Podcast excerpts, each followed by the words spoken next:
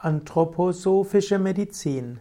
Die anthroposophische Medizin ist ein interdisziplinäres Mediz Therapiesystem, umfasst verschiedene medizinische Berufsgruppen und beruht auf den Lehren von Rudolf Steiner. Die anthroposophische Medizin wird durchgeführt von Ärzten, also jemand muss schulmedizinisch ausgebildet sein, um anthroposophische Medizin anwenden zu können. Mindestens ist das meistens so. Es gibt zwar auch Heilpraktiker für anthroposophische Medizin, aber charakteristisch für die anthroposophische Medizin ist, dass sie integrativ ist, das heißt schulmedizinische Ansätze verbindet mit den Lehren von Rudolf Steiner. Die Anthroposophische Medizin verwendet naturbasierte, innerlich und äußerlich angewendete Arzneimittel. Anthroposophische Medizin hat spezielle Techniken der Krankenpflege.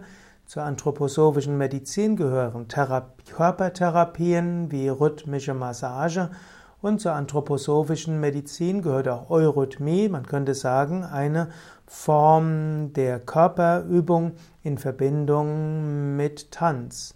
Zur anthroposophischen Medizin gehören auch künstlerische Therapien wie Musiktherapie, Maltherapie, Sprachtherapie und Plastik- oder Plastiziertherapie. Die anthroposophische Medizin arbeitet auch psychotherapeutisch und biografiebezogen. Die Anthroposophie sieht den Menschen als Ganzes.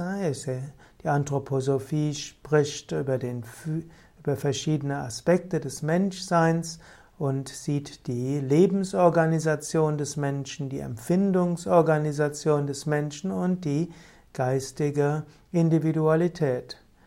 Die anthroposophische Medizin hat auch ihre eigenen Arzneimittel und Heilmittel und die werden auf verschiedene Weisen hergestellt und eine Anthroposophische Medizin könnte eine gute Medizin sein, die gerade für Yoga-Übende angemessen ist.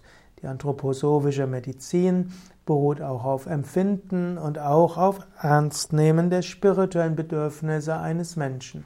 Und so wird man bei einem anthroposophischen Arzt gerade als Yoga-Übender, als Yoga-Übende auf viel Verständnis stoßen für die verschiedenen Aspekte des Lebens, der Persönlichkeit und der Spiritualität.